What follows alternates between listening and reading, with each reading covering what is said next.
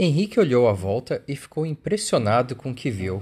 Havia mais veados à volta da veadinha, talvez uns dez, e todos pareciam sensibilizados com o que acontecera.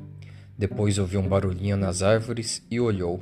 Viu serelepes, macacos, aves de várias espécies que olhavam para baixo com ar entristecido. Perguntou a Simão: Eles vieram por causa da viadinha? Penso que sim, respondeu Simão. Todos se compreendem na floresta. Henrique tornou a perguntar: Simão, estamos no reino dos viados? Sim, disse Simão. Quase todos moram neste bosque de pinheiros. Só Lucas é que gosta de andar pela mata. Henrique estava cada vez mais admirado. Então há homens caçando na ilha, pois mataram a viadinha? Não, disse Simão, essa viadinha foi ferida numa das margens do rio.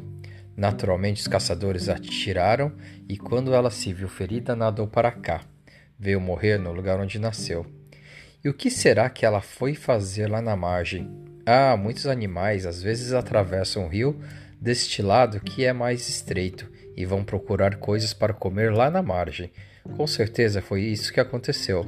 São animais bons que ainda não conhecem a maldade dos homens, e tudo o que Henrique presenciou depois mais parecia sonho que realidade. Sabiás cantavam sem cessar entre os pinheiros como a chorar a morte da veadinha. Baitacas, araras, papagaios desceram ao solo e ficaram ao redor dos veados, todos cochichando entre si como se comentassem o triste acontecimento. Até os pinheiros pareciam sentidos. O vento começou a passar entre eles e os galhos secos foram caindo em sinal de tristeza. O solo ficou forrado de galhos e folhas. Henrique sentia admiração cada vez maior. Seria possível que estava vendo ou seria sonho? Viu os veados mais velhos arrastarem o corpo da viadinha para a margem do rio. Só então reparou que o rio corria ali perto do bosque de pinheiros. Com os focinhos, eles empurraram o corpo do animal até jogá-lo no rio e as águas do Paraíba levavam, levaram a viadinha para longe. Voltando para o interior do bosque, Henrique viu Simão fechando a caixa de madeira e o veado Lucas ao seu lado. Todos os outros animais haviam desaparecido, só o vento sacudia os galhos das árvores. Simão murmurou: Pobre Lucas. E Boni, que era muito novidadeiro, respondeu três vezes com a voz esganiçada: Pobre Lucas, pobre Lucas, pobre Lucas. Voltaram para a caverna onde chegaram à tarde, famintos e cansados. Lucas também voltou com eles.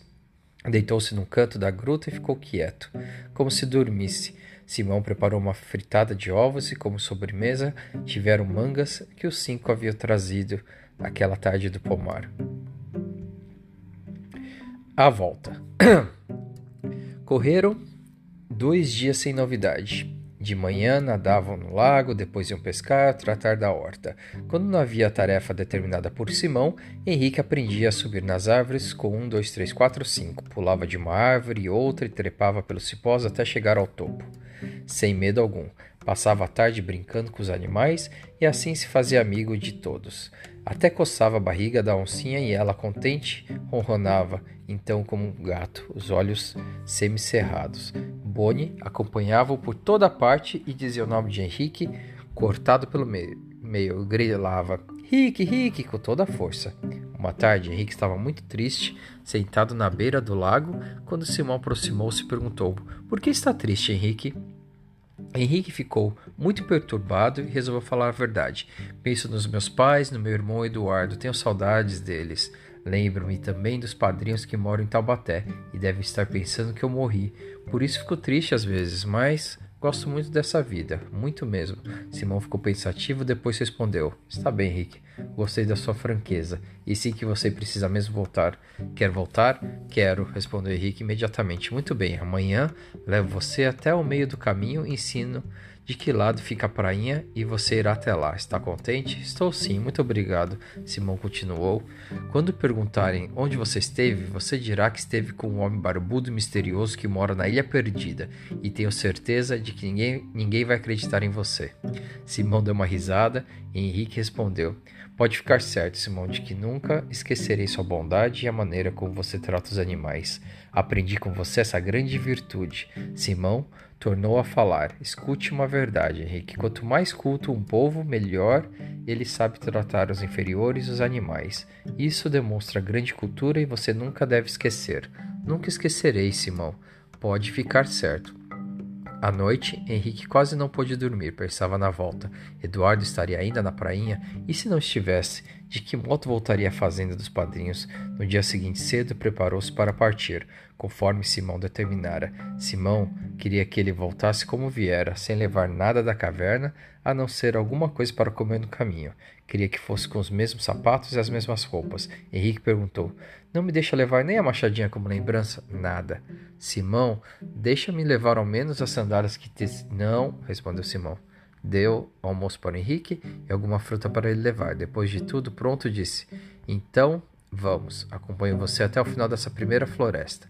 Antes de deixar a gruta, Henrique despediu-se dos seus habitantes. Coçou a cabeça da oncinha, disse um adeus à coruja, ao morcego, à tartaruga, a um, dois, três, quatro, cinco. Deixou a caverna com o coração triste. Boni quis acompanhá-lo juntamente com Simão. Não pôde despedir-se de Lucas, que estava ausente desde o dia anterior. Partiram. Simão caminhava na frente, depois, de, depois Henrique. Boni, como sempre, ora no ombro de um, ora de outro.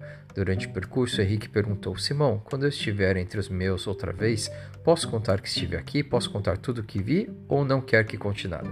Simão parou um pouco para refletir, depois disse: Henrique, estive pensando durante esta noite. Acho que você pode contar tudo o que viu, porque ninguém acreditará. Vão dar risada das suas aventuras e vão dizer que você inventou tudo isso. Vai ver. Na frente dele, Henrique tornou a falar. Mas, Simão, as pessoas que vivem no mundo civilizado são muito curiosas, são capazes de organizar uma expedição e vir aqui à ilha para saber se falei ou não a verdade. Deixa que venham, respondeu Simão. Ninguém me descobrirá. Sei esconder-me muito bem, assim como meus bichos. Tenho certeza de que não me encontrarão. Muito bem, farei como você mandou, Simão.